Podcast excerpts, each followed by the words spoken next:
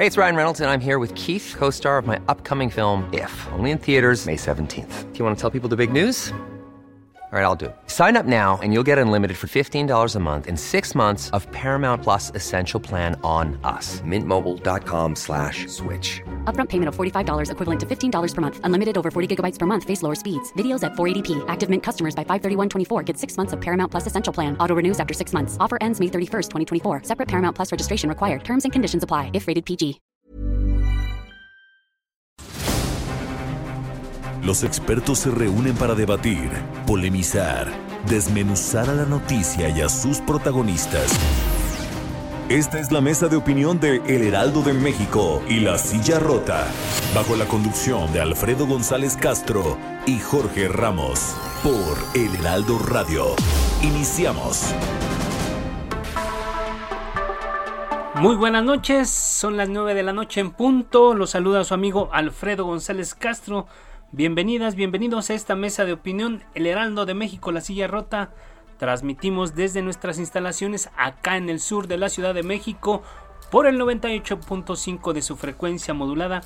Y como cada semana también saludamos a todos los amigos que nos sintonizan en el interior de la República y allá en el sur de los Estados Unidos. Y también como cada semana saludo a mi colega y amigo Jorge, Jorge Ramos, quien nos va a platicar de qué trata la mesa de esta noche. Jorge, bienvenido, muy buenas noches. Alfredo, ¿qué tal? Muy buenas noches y buenas noches al auditorio. Pues fíjate que eh, en los últimos días ha habido eh, un poco de revuelo, y digo un poco porque quizá em, eh, no ha permeado demasiado un, un asunto del cual sabemos muy poco, apenas casi lo necesario. El gobierno alista una reforma a los libros de texto eh, gratuitos. Eh, es un tema pues de la mayor relevancia, se trata de la educación eh, de los niños, ¿no? de las futuras generaciones y pues hay un plan, hay un plan de modificarlos. Así es, Jorge, amigos del auditorio, pues sin más preámbulo para abordar esta polémica iniciativa, hacemos, hemos convocado y damos la bienvenida a Esther López Portillo. Ella es especialista en la elaboración de libros de texto y autora. Esther, gracias, muy buenas noches. Hola, buenas noches Alfredo, buenas noches Jorge, muchas gracias por la invitación y buenas noches a la audiencia. Bien, gracias Esther. También damos la bienvenida a Alma Maldonado, ella es experta en temas educativos e investigadora del Sinvestap. Alma, gracias, muy buenas noches. Hola Alfredo, hola Jorge, buenas noches a toda la auditorio. También recibimos a Roberto Rodríguez, él es investigador del Instituto de Investigaciones Sociales de la Universidad Nacional Autónoma de México. Roberto, Gracias y muy buenas noches. Gracias por la invitación, Alfredo y Jorge. Un saludo muy cordial. Muy buenas noches a los tres, por supuesto. Muchísimas gracias por participar con nosotros. Y bueno, eh, vamos a, ir desmenuzando eh, poco a poco este, este tema para ponerlo en contexto, para eh, que la gente vaya pues formándose un, un, punto de vista. Y bueno, quisiéramos iniciar con, con una pregunta. Eh, y nos gustaría eh, iniciar con eh, la doctora Esther López Portillo, preguntarle qué implica reformar libros de texto gratuito o estos libros de texto gratuito, qué implica hacer estas reformas, doctora López Portillo. Oh, pues mira, bueno, primero no no soy doctora, solo tengo la licenciatura, este y bueno, ¿qué implica? ¿Qué implica en cuanto al proceso, el, el proceso que lleva un libro de texto para su elaboración? ¿O qué implica, esta convocatoria? ¿Qué implica un proceso así, es, este, para ponerlo en contexto a la gente? ¿Qué implica reformar unos libros? Ok, es un proceso bastante complejo, al menos como, como ha sido antes, eh, donde, digamos, desde la Dirección General de Materiales se diseña o se concibe la serie, porque normalmente tienen que ser libros seriados en primaria, por ejemplo, ¿no? Tienen que tener una congruencia, una congruencia tanto editorial como en el abordaje de los contenidos. Entonces, este, pues bueno, primero se concibe la serie, después se reúne al grupo de autores, después estos autores escriben con base en una dosificación que se hace en congruencia con los planes de estudio de cada asignatura. Eh, ellos escriben, después eh, los textos llevan un proceso, bueno, mientras escriben, hay una parte muy importante del contenido que es la imagen. Entonces, ya sea los ilustradores o los cartógrafos o depende de la asignatura que sea y las imágenes que se requieran, eh, la imagen va apoyando siempre al contenido, siempre, porque la imagen tiene una función didáctica, entonces no la puedes meter al final. Después de esto, pues el texto, tanto el texto como la imagen van en procesos de ida y vuelta de revisiones internas. Luego hay evaluadores externos que, que antes contrataba la institución, que eran especialistas en, en la asignatura, especialistas en didáctica. Y después, ya que estaba este proceso, los contenidos eran validados por diversas instituciones, por ejemplo la Academia Mexicana de la Lengua, este la Academia Mexicana de la Historia, CONAPRED, y luego ya se hacía la maquetación y ya se quedaba el libro listo para irse a, imprimir, a grandes rasgos. Ok, gracias Esther. Alma Maldonado, en términos, digamos que Esther nos da como una pincelada de lo que implica el proceso de elaboración. En términos de conceptualización, ¿qué tendría que estar pasando para que se reforme los libros de texto gratuitos? Sí, a mí me gustaría mencionar que cuando ustedes preguntan qué implica, yo me iría un paso atrás. En efecto, lo que usted hace es nos presenta la parte más técnica, digamos, que es muy importante, laboriosa. Eh, debe tener a, cargo gente profesional que, que conoce el tema, pero antes de eso, ¿qué implica una revisión de libros de texto? Es qué se enseña, qué, qué decide el Estado mexicano incluir como contenidos en la educación pública. Y creo que ese es eh, uno de los debates más importantes que, que, se tienen que dar, porque entre otras cosas, algo que está pasando y que seguramente tu, auditorio estará interesado en saber, es que muchas veces estas revisiones de libros de texto, lo, lo lógico es el hacerlos, rediseñarlos o relaborar, relaborarlos una vez que se hayan hecho una revisión de los planes y programas de estudio, cosa que ahorita no se ha hecho. Entonces, ese es un primer punto que llama la atención. Lo otro es, eh, bueno, qué implica en términos de qué contenidos se ponen en esos libros para que entendamos cuáles son esos aprendizajes esperados, cómo se organizan las clases. Es decir, los libros son el instrumento más importante o uno de los más importantes, no quisiera decir que es el único desde luego, pero sí es un instrumento muy importante para organizar las actividades diarias de las maestras, de los maestros, eh, y, y bueno, en ese sentido creo que es muy importante que consideremos esta parte y que en este momento estamos de pronto en esta convocatoria eh, que sale eh, de manera muy improvisada em, para reformar y replantear los libros de texto. Creo que eh, eso es muy importante tenerlo en cuenta. Gracias. Roberto Rodríguez, investigador del Instituto de Investigaciones Sociales de la UNAM. una puntualización. ¿Qué es lo que se necesita eh, para pensar en eh, modificar el contenido de libros de texto, para ir, digamos, poniendo en contexto?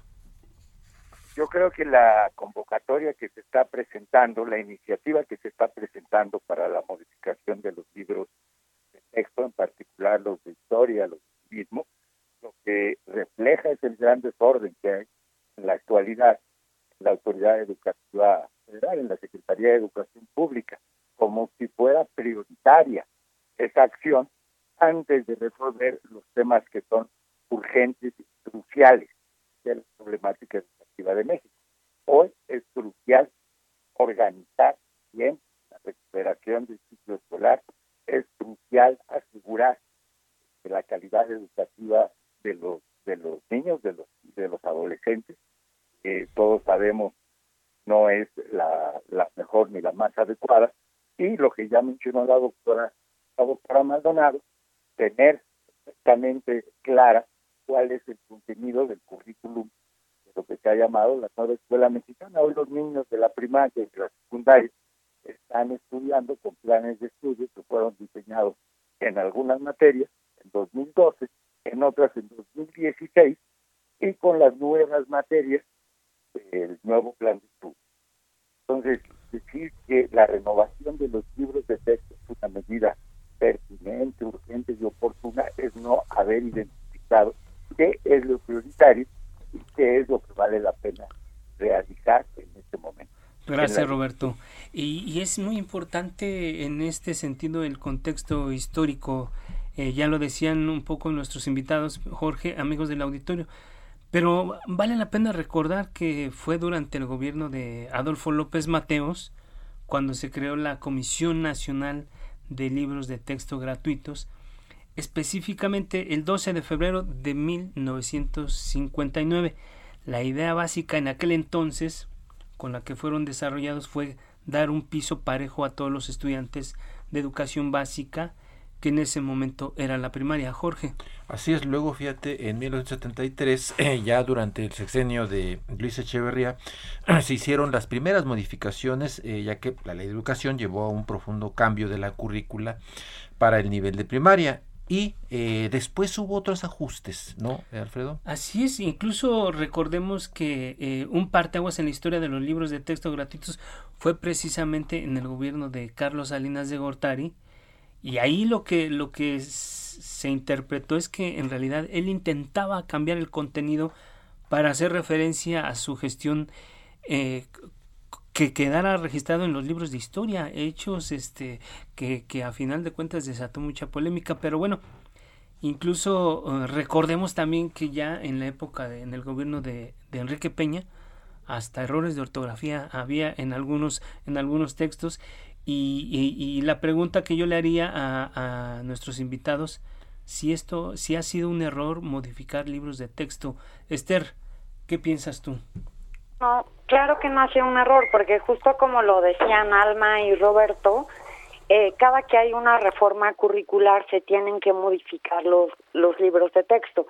A mí me gustaría mencionar que antes de responder a esa pregunta, bien, bien, que eh, normativamente la SEP ah, eh, publicó en el diario oficial al entrar a esta administración que los planes de estudio que se iban a trabajar para primero y segundo de primaria o el plan de estudios y los programas eran los 2017 y de tercero a sexto el programa 2011. Sin embargo, la convocatoria y los autores que están trabajando estos nuevos materiales lo están haciendo con el programa 2017, lo cual está fuera de la norma y como bien dicen este mis compañeros, eh, además se hace en un momento donde se supone que la Dirección General de Desarrollo Curricular está haciendo una reforma curricular, eso por un lado. Y en cuanto a, lo, a la pregunta, efectivamente, o sea, cada que hay un nuevo plan y programas de estudio tienen que reelaborarse los libros de texto. No está mal que se reelaboren, al contrario, son perfectibles. Ha habido colecciones que han sido mucho mejores que otras. Eh, sin embargo, tal vez lo que preocupa y es lo que lo que decía Alma es es bueno quiénes lo están haciendo, qué idea tienen del libro de texto, qué eh, qué contenidos son los que van a incluir cómo los van a aterrizar para que esto se convierta en sí en propuestas didácticas que favorezcan el aprendizaje de los estudiantes. Eh, el problema no es que los cambien, el problema es que los cambien en este contexto con, con todas estas cosas que no están resueltas. Ahí está el punto. Alma Maldonado, eh, ¿consideras que ha sido erróneo modificar los libros de texto eh, ya hacemos un breve repaso histórico. ¿Crees que es erróneo, ha sido erróneo? O como dice Esther, eh, es, es, está bien, o sea, se tienen, son perfectibles y adecuarse pues a, a nuevas realidades. Alma. Sí, sí, me parece que los libros siempre se tienen que revisar, es muy importante. Eh, los contenidos cambian, eh, las disciplinas se modifican, en fin, hay una serie de, elementos que son importantes de, revisar. Aquí tenemos varios problemas. El primero es que tenemos cerca de, yo revisé la última vez todos los libros eh, de, un año y encontré 10 generaciones de libros. Es decir, que fueran editados, este, primera edición en el 2010 y otros en el 12 y otros, etcétera, eh, más atrás inclusive. Entonces, creo que la revisión es muy importante. En Necesaria. el sexenio de Peña Nieto se, se, se planteó la necesidad de revisar los libros a partir de la reforma curricular y se eh, elaboraron los libros de primero y segundo. Si fuéramos congruentes, si esto fuera un gobierno y que y no solo es este, sino son todos, donde no hay borrón ni cuenta nueva, sino se continúan las políticas y las decisiones, ahora pasa, tocaría el turno de revisar los libros de tercero y cuarto, pero no es el caso. Estamos en una revisión este, de muchos libros, como fue lanzado en la convocatoria, y creo que también aquí hay un tema que no es menor y es el de las disputas ideológicas y políticas de los libros, sobre todo los de historia. Que creo que cada régimen, porque tampoco esto es nuevo ni es solo de este gobierno, ha querido imprimir su sello ideológico en los libros, lo cual no debería de ser, desde luego, pero creo que también eso está atravesando en, en este momento. Entonces, eh, no, no es un error la revisión, pero claro, claro que se debe de hacer eh, con base en la modificación curricular primero, con grupos de expertos, con revisión y con análisis bien balanceados de los mismos. Claro. Eh, Roberto Rodríguez, eh, eh, preguntarte también el mismo, hacerte el mismo planteamiento. ¿Ha sido erróneo modificar los libros de texto? No, al contrario libros de texto deben ser objeto de una continua actualización, pero esta debe tener dos elementos.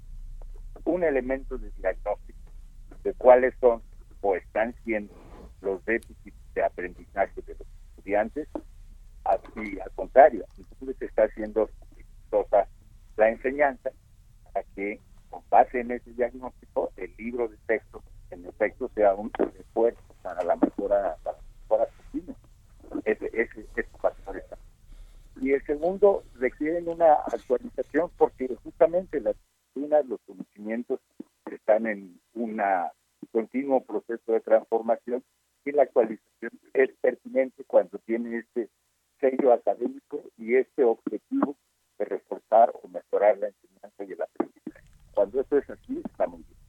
Ok, gracias Roberto. Porque hay consenso en que es eso es necesario. Es necesario. Creo que el tema, el tema, la discusión están en propósito y en la forma en cómo se está haciendo.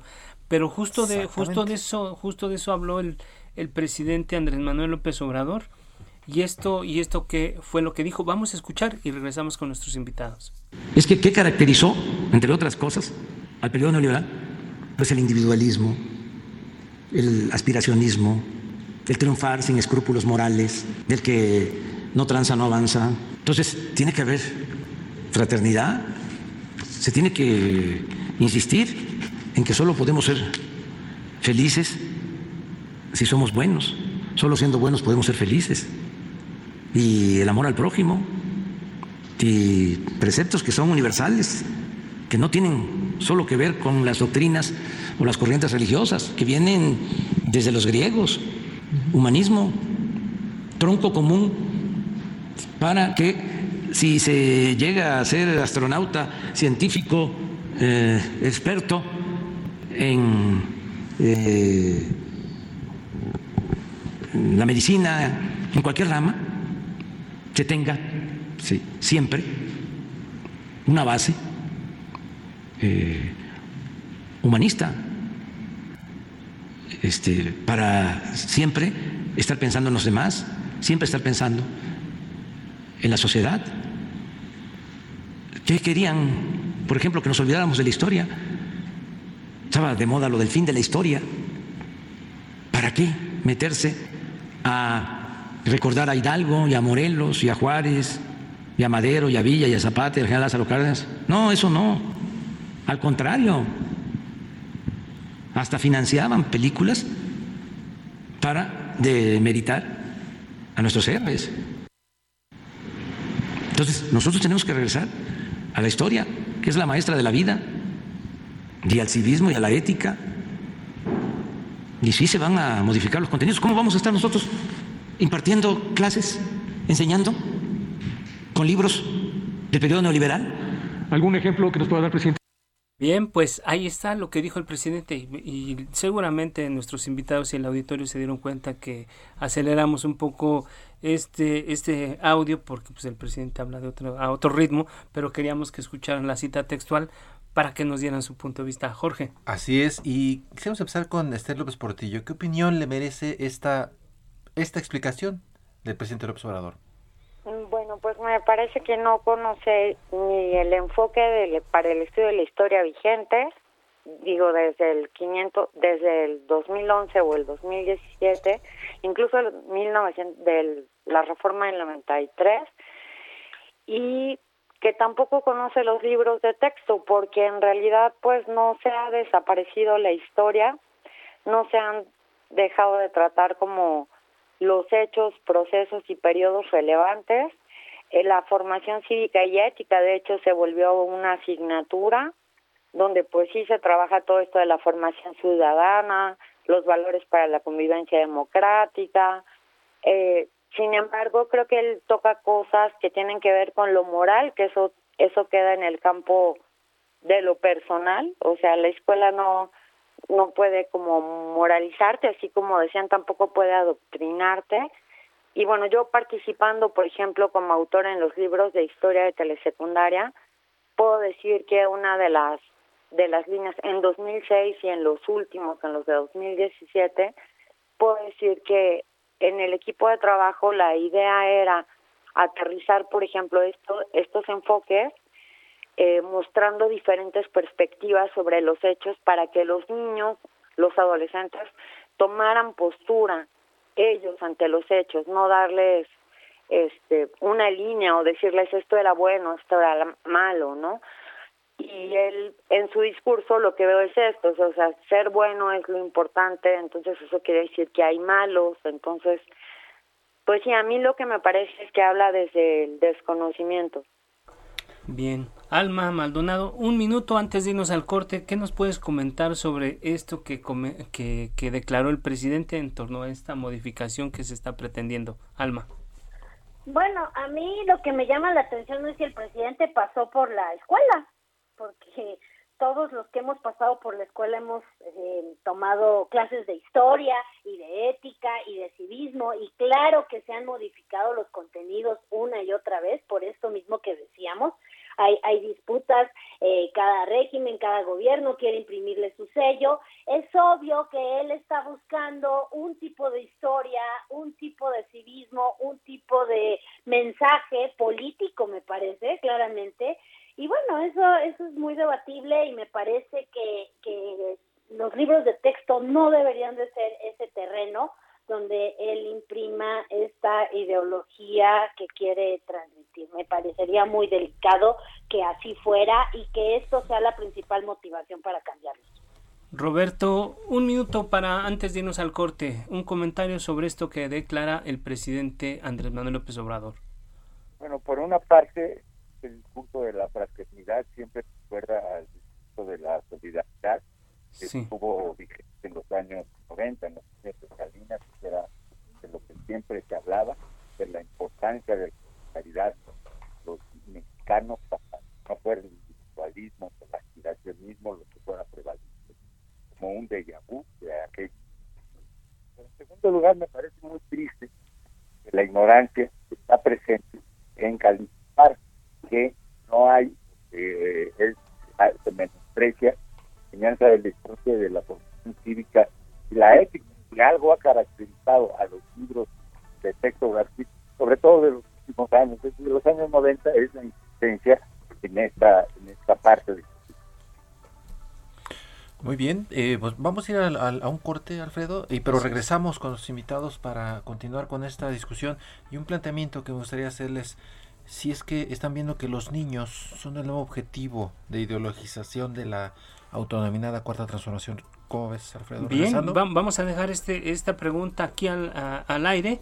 Vamos al corte y regresamos en unos minutos. No le cambie la mesa de opinión. El Heraldo de México, la silla rota.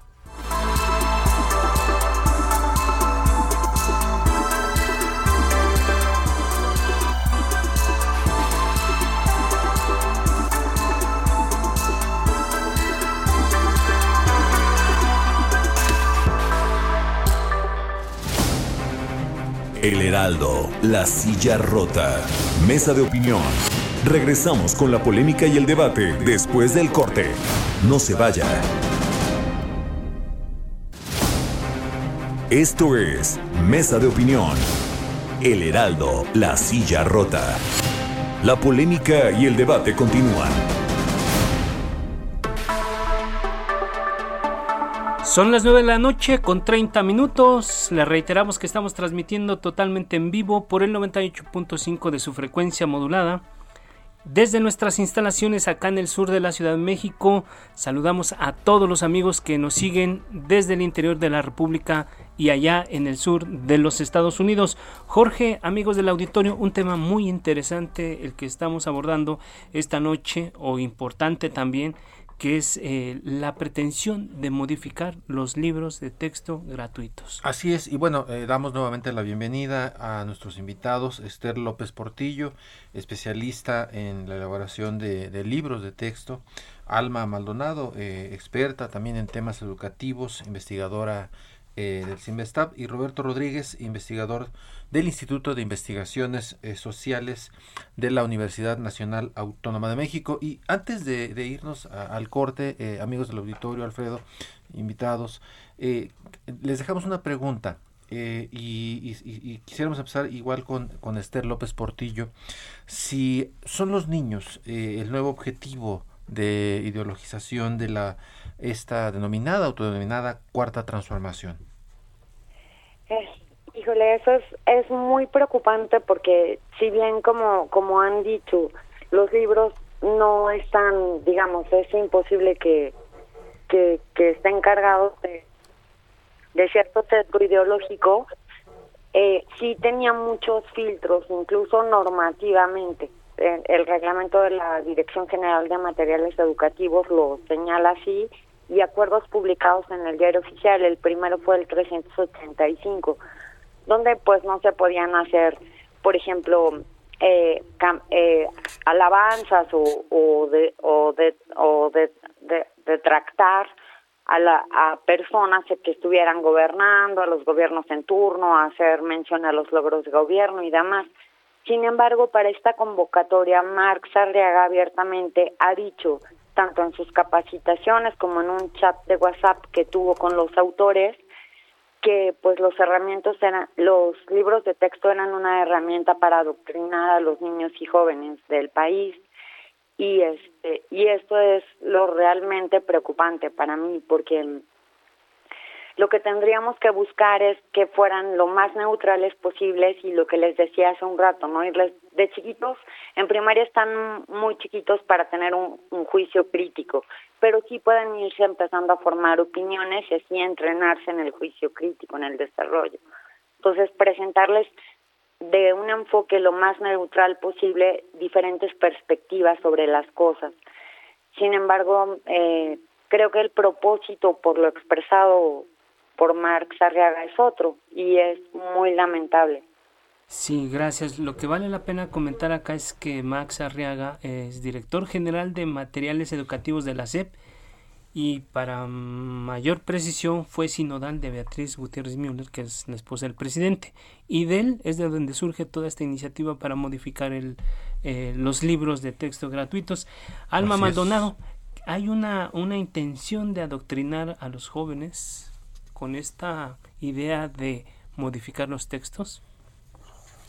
Pues yo creo que en el momento en que el, discurso que estamos escuchando sobre el cambio toca todos estos temas, ¿no? El propio presidente que dice no podemos este usar los contenidos neoliberales, cuando además los contenidos, como ya dijimos, siguen siendo los mismos. Eh, es decir, todos estos matices que están haciendo, estos, señal, eh, estos señalamientos, eh, son preocupantes, sí, desde luego son preocupantes. A mí, sobre todo, me, me alarma el hecho que mencionan sobre quién está al frente de este proceso, porque es tan delicado, eh, debería tomar suficiente tiempo, debería de estar, eh, deberían estar al frente de las personas más profesionales. Eh, y bueno, creo que creo que no es lo que estamos viendo, no me parece que Marx Arriaga haya mostrado que tiene algún conocimiento, de hecho, em, al contrario, entonces, eh, pues todo puede pasar en el proceso justamente qué puede pasar, pues que terminen siendo instrumentos ideológicos o, disputas políticas eh, sobre el contenido de los libros cuando no debería de ser ese terreno. Creo que teniendo a personas con el conocimiento suficiente, la capacidad técnica, eh, podríamos evitarnos todas estas eh, controversias y riesgos que efectivamente existen. Claro. Roberto Rodríguez, eh, incluso abonando al tema de Marx Arriaga, el director general de materiales educativos de la SEP, eh, eh, está en, sus videos, ¿no? donde para animar a quienes participan en la reelaboración, ¿no? citó a Ernesto Che Guevara diciendo que es una fantasía realizar las metas del socialismo con la ayuda de las armas melladas que nos legara el capitalismo. ¿Cómo ves esto, Roberto Rodríguez? Bueno, eso es justamente aspiracionismo, si no leer la, realidad, sino tratar de imponerle a la realidad lo que uno quiere, piensa o desea.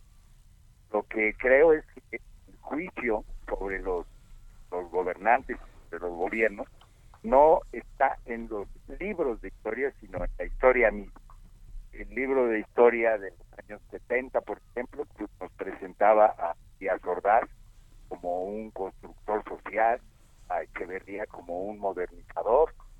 El libro de los años 90 día en las obras logradas por el presidente Salinas y su lugar en la historia es distinto del que presentaban en su momento estos libros a la, a la eficiencia de los gobiernos y al juicio que se formen los adultos y los niños también, pues depende de cuáles vayan a ser los resultados y la realización y la solución de problemas que estos consigan. Además me parece que menosprecia a los maestros, como si el poner un libro de texto determinado contenido inmediatamente obligara a los maestros de México a impartir fuera de su convicción estos contenidos. Yo creo que el proceso educativo es mucho más complejo este, y el proceso de opinión pública también lo es. No depende de mensajes que quieran andar a través de un medio, como puede ser el libro de texto, aunque es indiscutible la intención esta de tratar de construir una nueva narrativa o una nueva Histórica, y tratar de transmitirla a través a través del sistema educativo. Así es, gracias Roberto Rodríguez. Eh, ya decían nuestros invitados en el primer bloque que sí, es necesario modificar, que es pertinente modificar, y, y, yo añadiría, toda obra humana es perfectible y se puede y se debe ajustar a la sociedad, pero ya que coincidimos, eh, existe esta coincidencia de modificar, yo les preguntaría a nuestros invitados, ¿qué es lo que se debe modificar si es que hay que modificar algo en estos libros. Esther. Bueno, yo eh, lo que decía y reitero, eh, se tendrían que modificar, eh, no es momento, se está haciendo una reforma curricular, entonces se tendrían que modificar cuando esa reforma curricular esté lista o, en o como dice Alma, si se va a quedar la de 2017, pues entonces tendría que irse haciendo gradualmente. Segundo tercero, cuarto, quinto y sexto al final.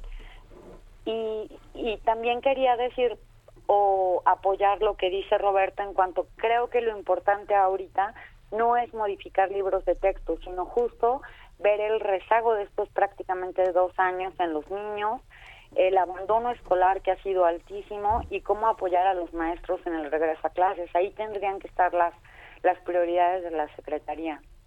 Tendríamos que estar hablando de eso precisamente. Así es, y fíjate, ahí le preguntaríamos a Alma, eh, efectivamente, si en, esta eh, idea de qué sería, qué sí sería modificable desde tu punto de vista eh, en los libros de texto, ya, se mencionaba que tendría que ser algo gradual y, e ir por, por, otros grados, pero ¿qué estamos dejando de lado? Y es justamente este tema de la pandemia. Alma. Sí, yo, yo se los pondría así de esta manera. Si a mí me dijeran hoy que vamos a hacer un ajuste en los libros de texto, porque estamos ante, ante una emergencia mundial. Sí. Porque vamos a tener que comprimir contenidos del siguiente ciclo escolar, o sea, no, no va a haber de otra. Venimos con muchos rezagos, con problemas de abandono, con muchos aprendizajes que no se pudieron dar a lo largo de este año escolar tan sui generis que, estamos viviendo. Entonces, si a mí me dicen, es para reajustar y para que entonces podamos comprimir contenidos el próximo año para poder reforzar los que no se, no se tomaron o no se pudieron adquirir en este actual año, yo diría, ok, tiene un sentido de urgencia, un sentido, eh, no sé si fuera necesario hacerlo a través de los libros, pero me, me daría muchísimo más... Eh, o sea, sería mucho más lógico una postura de esta manera, útil y relevante, porque en efecto eh, la pandemia nos va a dejar una crisis educativa sin precedentes, creo que en eso coincidimos todos, y, no estamos pensando en resolver los temas urgentes e importantes y en cambio nos vamos a meter en un tema de eh, rediseño, reelaboración de libros de texto además sin tener ni contar con los recursos suficientes, porque no hemos hablado de los términos de la convocatoria. Pero bueno, yo ahí lo dejaría. Todavía no sabemos ni siquiera cuándo vamos a regresar a las clases presenciales y estamos ocupados en otro debate, Jorge. Así es, eh, creo que es parte de la, de la discusión y, justamente es, esa es la pelotita que le dejamos a, a, Roberto Rodríguez. Roberto Rodríguez, pues como ves, estamos perdidos en, una, en, una, en un tema que no debiéramos estar eh, discutiendo, sino más bien, más ver, más bien, perdón, eh, ver eh, de qué manera hacemos frente al, al golpe que inevitablemente está dando la pandemia. Veníamos de una situación bastante desastrosa. Estos diagnósticos que muestran que al menos la mitad de los niños que terminan de la primaria no saben más allá de las cuatro operaciones fundamentales para aritmética, por ejemplo, o tienen déficit de comprensión de lectura muy significativos, debería ser una señal de alerta, porque aunado al caso de la, al, tema de la pandemia, pues muestran que estamos en una condición de urgencia de mejores aprendizajes. Si se revisan los libros de texto, esto se debería poner en el centro de las preocupaciones, y no cuál es el lugar de la historia de la cuarta transformación, sin duda. Ustedes, eh, ustedes pensando en esto y y el tema educativo, este, esta reforma o esta pretensión en particular junto con todo lo que el manejo de la pandemia, ¿creen ustedes que Andrés Manuel, Andrés Manuel López Obrador va a ser un personaje que va a estar en los libros de historia como un héroe nacional? Si, si, si hacemos un poco de perspectiva, ¿qué estás viendo, Esther? Sí, eh, justo pues con llamar cuarta transformación me parece que es claro que es pues independencia, reforma, revolución y cuando él llegó al poder, sin duda. ¿Crees que, que esa es la idea, de que pase en la historia? Porque incluso políticamente se ha dicho que, que lo que quiere López Obrador no es perpetuarse en el poder, sino pasar a la historia como un, como un personaje que hizo grandes cambios en el país. ¿Crees que lo logre? Eh, creo que, que lo logre en el papel puede ser que sí, porque de hecho Pedro Salmerón eh, lo dijo, dijo que, que ellos ya lo tenían planeado desde, desde que estaban como concibiendo los libros de historia cuando él tenía este cargo, no me acuerdo cómo se llama este instituto. Eh, el estudio de, las revoluciones en eh, México, ¿no? Exacto, exacto. Y lo reiteró y que, por cierto hay que recordar cómo salió, ¿no? Exacto. Exacto, y lo, lo reiteró hace poco, que, que querían como narrar cómo había sido que, que, que, se, que había sido posible esta transformación, ¿no? También. Claro, Alma, eh, ¿tú veías eso, que están buscando llevar al observador como un héroe nacional y describirlo así en los libros? Yo, yo lo que diría sobre esto es que uno puede pasar a la historia de muchas maneras. Entonces, si ustedes me dicen, va a pasar a la historia, claro, va a pasar a la historia, porque eh, es parte de la, de la transición política, en fin, de cambios del país. Ahora, ¿cómo va a pasar a la historia? Bueno, yo creo que para eso este, hay que esperar un poco más de tiempo, ¿no? Ok. Claro. Roberto Rodríguez. Eh, yo me pregunto eh, si el presidente Salinas de Gortari pasó a la historia, la historia que hoy conocemos como el presidente de la modernización, o si el presidente Fox como un gran demócrata, etcétera. Creo que la historia va cambiando. Así es. Este, y si pensamos en el mediano y en el largo plazo, no creo que esta política que se ha autodenominado cuarta transformación sea un hecho especialmente relevante, o por lo menos eso. Bien, en realidad eh, la pregunta era un poco más provocadora porque eh, sí sabemos que todos los, bien o mal o regular, todos los presidentes de México van a pasar o han pasado la historia, unos por buenos, unos por regulares y unos por muy malos, ¿no? En realidad este ese es, ese es como el planteamiento. Aquí el punto es que hay como se percibe como una cierta imposición por querer eh, adoctrinar con una ideología desde la, la, educación primaria. Pero bueno, ese es otro tema. Vamos cerrando, Jorge, ya con, con el, tiempo, nos está ya, se viene encima.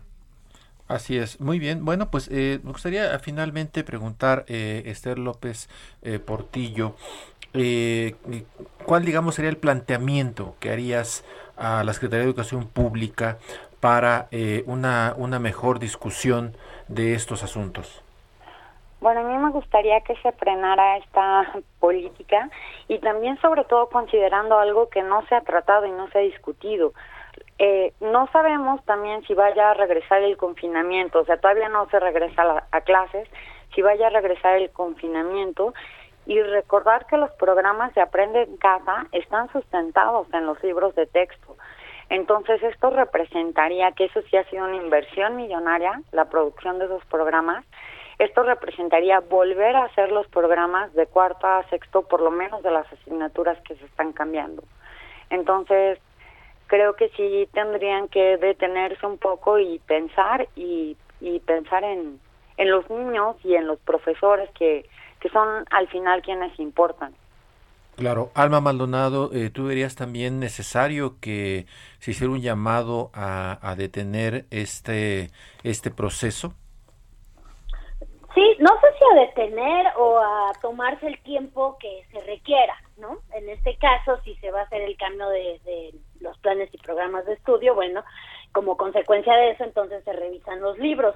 Lo que yo he sabido es que se están entregando las secuencias que se pidieron a los maestros, no hay secuencias suficientes para hacer los libros. Eh, recordemos también que un maestro no tiene por qué saber hacer un libro de texto ¿no? Yo creo que es muy importante hacer esta distinción y que, se, que lo entienda también el auditorio, es decir, eh, el maestro debe dar la opinión del libro, claro, pero no necesariamente significa que tiene ese conocimiento técnico sobre cómo hacer el libro, igual que el papel que juegan la, el diseño de los propios materiales, que no puede ir separado. Entonces, yo diría, se tiene que tomar el tiempo, eh, el cuidado necesario y, y, solo permítanme diferir un poquito con Esther cuando dice que inversión millonaria de los programas. Yo ojalá quisiera eh, haber visto esa inversión millonaria en los programas de Aprenda en Casa, pero ese es otro tema y, bueno. Sí, claro, y habría que ver, eh, hablando de inversiones millonarias, por ejemplo, cuánto han gastado en la impresión de, de libros y cuánto nos costaría eh, volver a, a, un, a un asunto con, con una, con una con estos nuevos ajustes. Nuevas, nuevas ediciones. Así, nuevas ediciones. Eh, y, recordar que cuando se han equivocado, cuando han cometido errores, pues muchos de esos libros se han ido a la basura. ¿eh? Eso ocurrió en, en, el pasado. A la trituradora, literalmente. Así es. Eh, Roberto Rodríguez, también plantearte si, si, si verías necesidad, como dice Esther López Portillo, de frenar esta discusión o, como dice Alma, por lo menos tomarse el tiempo prudente para este tema necesario e importante que se hicieran las cosas con más seriedad de las que se está de las que se está mostrando. Si de verdad se quiere abrir un debate que se haga un debate amplio en el que participen los especialistas de las de las disciplinas no solamente la autoridad educativa federal ya hemos visto no está suficientemente enterada o consciente cuáles son en efecto las prioridades y las urgencias de la educación del país al día de hoy. Muchas gracias. Pues ya, un minuto de, de conclusión cada uno. Esther López Portillo, ¿qué lección, qué, qué mensaje nos puedes dejar tú en esta última participación sobre este tema en particular? Pues, bueno, primero que nada agradecerles por, por poner atención en esto y abrir estos espacios. Y pues sí, que estaría bien que se han estado publicando cosas y demás y que el auditorio pudiera como enterarse y tomar una decisión y poder opinar y hacer elevar como y, y promover que se discuta esto y que y que se tomen las mejores decisiones pues para los niños y para los docentes y eh, para México en realidad es lo que lo que podría decir Bien, gracias Esther López Portillo. Alma Maldonado, ¿qué nos puedes decir a manera de conclusión? Sí, yo pediría dos cosas. La primera es información más clara por parte de la Secretaría de Educación. La verdad es que no, no a pocos nos ha extrañado la ausencia de la secretaria para salir a aclarar y a explicar cuál es el proceso. Hay distintas versiones. Por un lado tenemos lo que dice Marx Arriaga, por otro lado lo que dijo por ahí la subsecretaria de Educación Básica. Eh, no coinciden. Eh, ¿Dónde está la secretaria? No lo sé y sería muy importante que saliera a decir eh, cuál es la postura oficial, qué se va a hacer, eh, etcétera, etcétera, ¿no? Y la información que hemos estado solicitando, no solo sobre los libros, sino también sobre el abandono escolar. Y la segunda cosa, pues sí, pedirle a la sociedad eh, que se involucre más en algo que es muy importante porque pues es el debate sobre la educación de las niñas, de los niños y de los jóvenes que hoy más que nunca debería de ser muy relevante. Muy bien. Roberto Rodríguez, un minuto también a manera de conclusión. Además de lo ya de lo ya dicho y en lo que coincido mucho con mis compañeras, creo que se pone un principio de transparencia que se debería respetar en todos los aspectos. Uno de ellos, ¿quién va a imprimir? ¿Quién va a imprimir? Porque la Conalitec cesó de imprimir los libros de texto hace varios años, este, se han dado a impresores privados y valdría la pena mucho fuera del conocimiento público, cómo se van a hacer las licitaciones, quiénes van a resultar beneficiados con este trabajo de reimpresión de los libros de texto gratuitos. Sí es una inversión multimillonaria la, que implica la renovación, aunque ya se ha dicho que a los autores, ilustradores y demás no se les va a pagar, pero seguramente sí a los impresores, seguramente también la distribución de estos libros representa un problema logísticos de primera magnitud para la que hay que ver si la CEP está suficientemente preparada. Muy bien, pues muchas gracias Roberto Rodríguez, investigador del Instituto de Investigaciones Sociales de la Universidad Nacional Autónoma de México. Gracias Alma Maldonado, experta en temas educativos e investigadora del CIMBESTAP. Y gracias Esther López Portillo, especialista en la elaboración de libros de texto y autora. Y bueno, yo me quedo con este mensaje, Jorge. El 15 de febrero toma posesión Delfina Gómez como secretaria de Educación Pública y creo que nadie la ha visto. No, no sabemos dónde está. No hay una postura clara sobre este tema, en particular la modificación de los libros de texto, ni sobre el tema del regreso a clases y el manejo de la pandemia. Así es, aunque se ha dicho que ya eh, eh, eh, se está pues vacunando y se va a vacunar a profesores de varios estados justamente para el regreso, pero ya lo señalaba Alma Maldonado con mucha claridad, no se ha visto a la secretaria, ¿dónde está la secretaria de Educación Pública Delfina Gómez? pues no lo sabemos y este tema tan, tan relevante para la sociedad, para los mexicanos, porque es, es el futuro de los niños, pues es un asunto en el que estamos con muy poca información eh, eh, y, ya lo señalaban nuestros invitados, ¿no? Que no, no tenemos claridad acerca de qué se quiere, hacia dónde se va en este asunto de la renovación de los libros de texto. Así es, Jorge. Pues no nos, no nos resta más que agradecer mucho que nos haya acompañado en esta emisión de la mesa de opinión del Heraldo de México La Silla Rota. Agradecemos también a quienes han hecho posible este esfuerzo Isaías Robles en la información, Orlando Oliveros en la producción, Emanuel Bárcenas en los controles técnicos y Gustavo Martínez en la ingeniería.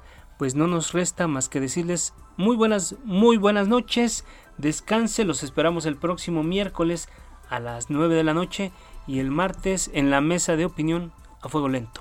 Muy buenas noches, Alfredo Victorio. No se les olvide ser felices y, por supuesto, usen cubrebocas. Yo me lo pongo porque sí sirve.